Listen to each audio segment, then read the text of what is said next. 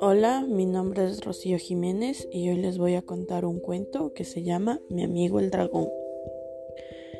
Hay alguien que ama a los gatos, otros a los perros. Algunos tienen un pez rojo en una pecera y otros un hámster en una jaula.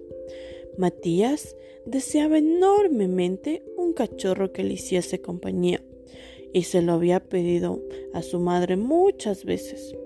Mm, los gatos pierden pelo y a los perros hay que sacarlos varias veces al día, se quejaba su madre.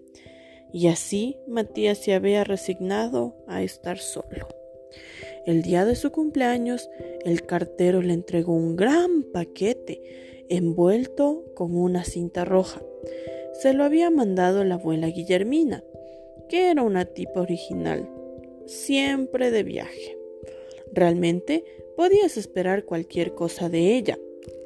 Dentro del paquete no había ningún coche teledirigido, ni tampoco un tren eléctrico, sino un gran huevo que... ¡Crack!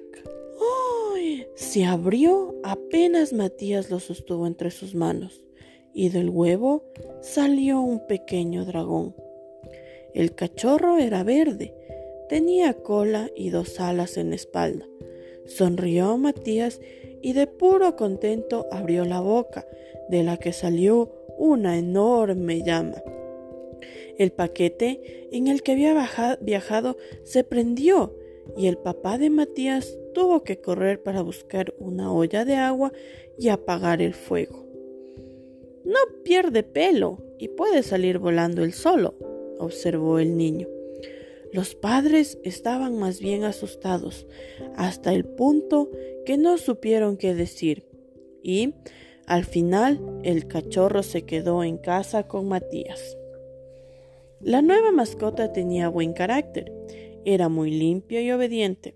Se lavaba las zarpas antes de comer y se acostaba a la hora que decía la mamá de Matías, tumbándose al lado del sofá después de haber leído una historia de buenas noches. Todos los días acompañaba a Matías a la escuela y lo esperaba a la salida para volver a casa juntos. Pero los compañeros de clase del niño no estaban acostumbrados a un animal tan particular. Así que cuando el dragón y Matías pasaban por la calle, se apartaban asustados. Es peligroso. Escupe fuego va por ahí sin correa, exclamó un día el director de la escuela, el estricto señor Severo. Los padres de los demás niños le dieron la razón.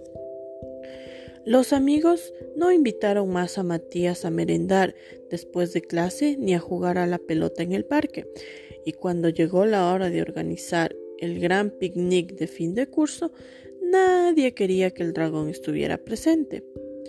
Asustaría a todos con su cola y las llamas que le salen por la nariz, dijeron las mamás y los papás meneando la cabeza.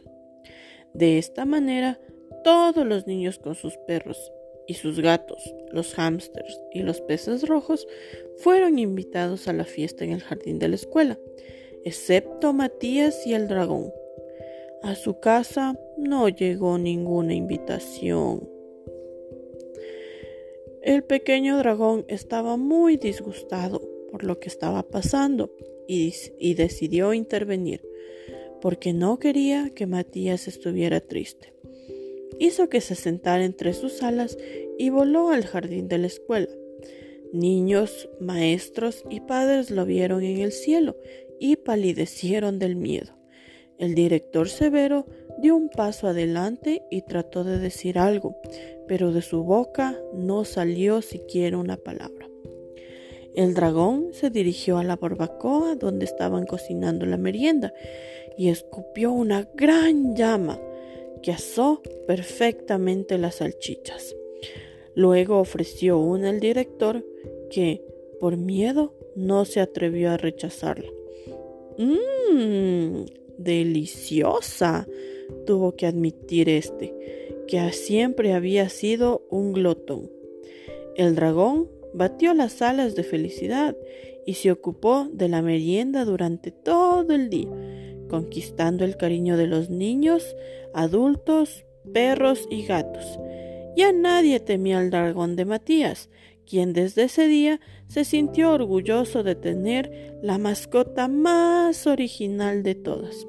Y colorín colorete, este cuento se fue en un cohete. Muchas gracias.